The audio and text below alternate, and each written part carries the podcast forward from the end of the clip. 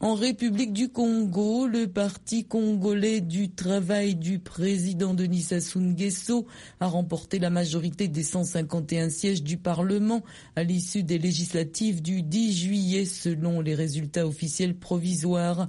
Le PCT qui disposait de 101 sièges dans l'Assemblée sortante a obtenu 103 élus, a déclaré hier le ministre de l'administration du territoire Guy Georges Mbaka.